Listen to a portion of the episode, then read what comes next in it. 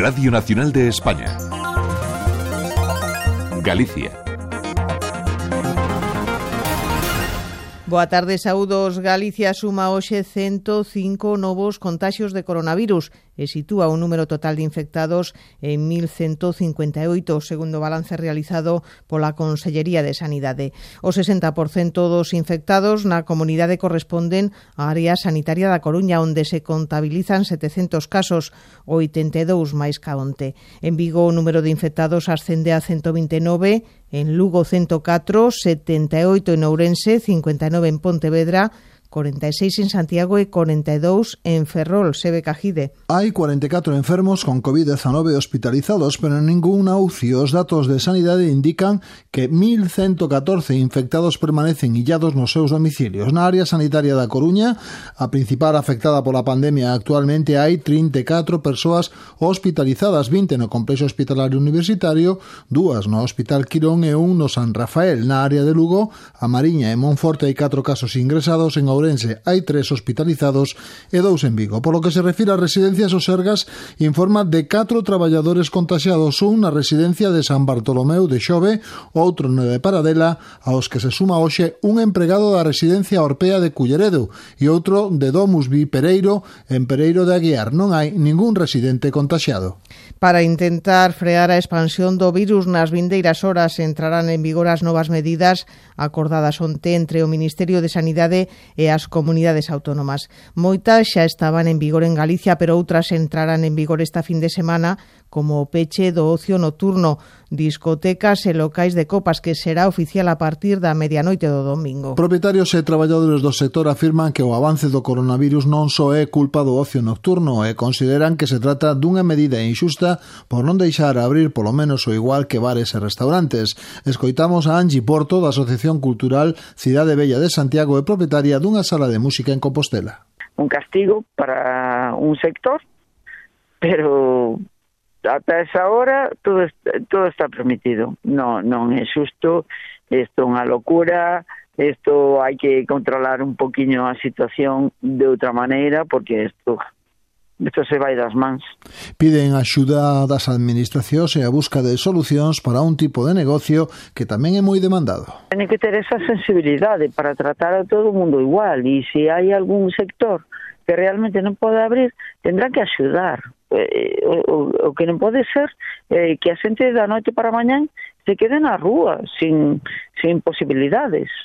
O peche do ocio nocturno é unha das 11 medidas acordadas onte entre o Goberno Central e as comunidades tamén se estende a outras comunidades a prohibición de fumar na rúa e nos espazos públicos se non hai dous metros de distancia entre as persoas. Ademais, os bares e restaurantes terán hora de peche a unha da mañá e non poderán admitir clientes desde as 12 da noite. En cada mesa poderán estar un máximo de 10 persoas e a distancia mínima na barra e entre mesas deberá ser dun metro e medio. Tamén hai novas medidas para os centros sociosanitarios e residencias de maiores. A Federación Galega de Asociacións de Familiares de Residentes e Dependentes aplaude as medidas tomadas polo Goberno Central e as comunidades en relación con estes centros. Unha desas medidas é que se poderá visitar os residentes unha hora diaria e por un único familiar. O presidente da Federación, Paulino Campos, cree que agora queda garantido o dereito á visita. Eh, xa na maioría das residencias en Galicia deberíamos estar na etapa que nos permitise a visita diaria pois nunha porcentaxe elevadísima, aínda estamos na etapa 2. Que significa estar na etapa 2? Que, que pois que só podemos visitar dúas veces cada semana a, aos nosos parientes. As medidas aprobadas onte incluen a realización de probas PCRs previas ao ingreso de novos usuarios e tamén para traballadores das residencias que regresen das vacacións. As autoridades sanitarias recomendan ademais limitar os encontros sociais fora dos grupos de convivencia e limitar as reunións a un máximo de 10 persoas.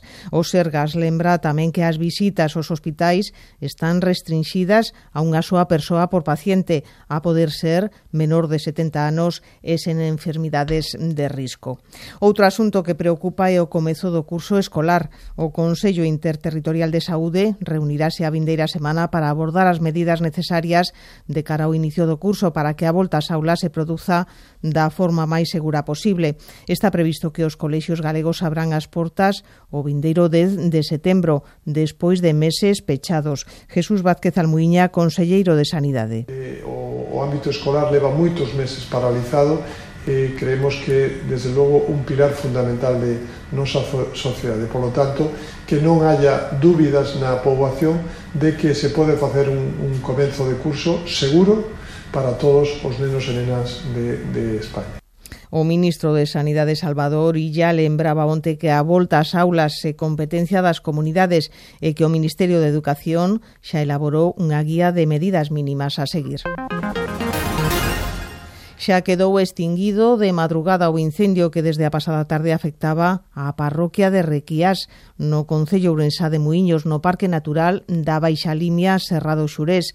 O incendio, segundo medio rural, queimou 0,6 hectáreas e comezou en dous focos simultáneos. Desde hoxe ata o 30 de setembro, 27 patrullas de Abrilat vixiarán todo o territorio galego como forza disuasoria de alerta temperá nas zonas de maior risco de incendios forestais. Trátase do dispositivo da Operación Centinela Galego en colaboración co Ministerio de Defensa para previr os lumes durante o verán. O operativo que se estenderá ata o 30 de setembro poderá activar forzas e medios en tres niveis de intervención e contará con helicópteros helicópteros e avións non tripulados para os labores de vixiancia.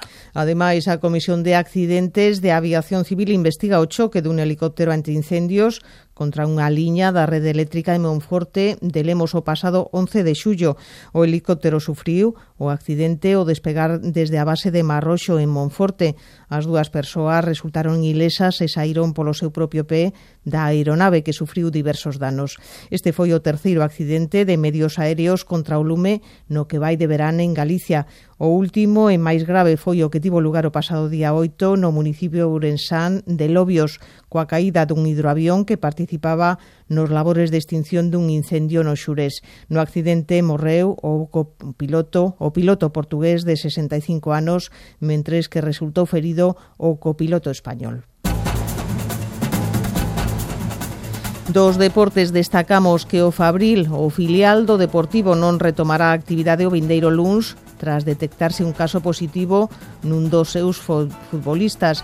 O xogador, que como o resto dos xogadores pasou satisfactoriamente o luns os test de coronavirus previos á incorporación ao traballo, manifestou un proceso febril. Foi sometido a novas probas e illado inmediatamente e a espera dos resultados que confirmaron o positivo. O caso xa foi comunicado á Xunta para que active os seus procedementos. O xogador afectado continuará en illamento igual que os seus compañeiros e contactos estreitos á espera da evolución e da realización de novos test os vindeiros días.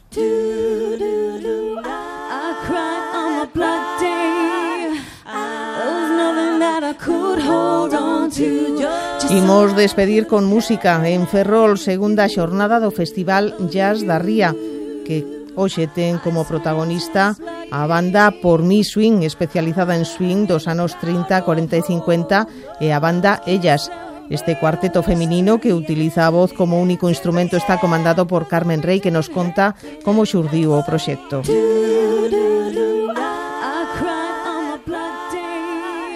proxecto que montei eh, con mulleres un pouco por investigar na, no meu instrumento propio, que é a voz. E, como muller, pois, quería investigar si, a ver se si se podía soster os arranxos, e as armonías e todo, sin necesidade de ser graves dos homes, facendo un pouquiño de jazz, un pouquiño do seu irmán a bossa nova, e facendo un pouquiño do seu primo irmán o soul e funk. And hurts a little more. O festival que comezou onte no Cantón de Molins trasladas esta noite ao Teatro Jofre, onde tamén está previsto un protocolo de seguridade para garantir todas as medidas sanitarias. Mañá pechará o festival Xan Campos Trío. Yes, I'll do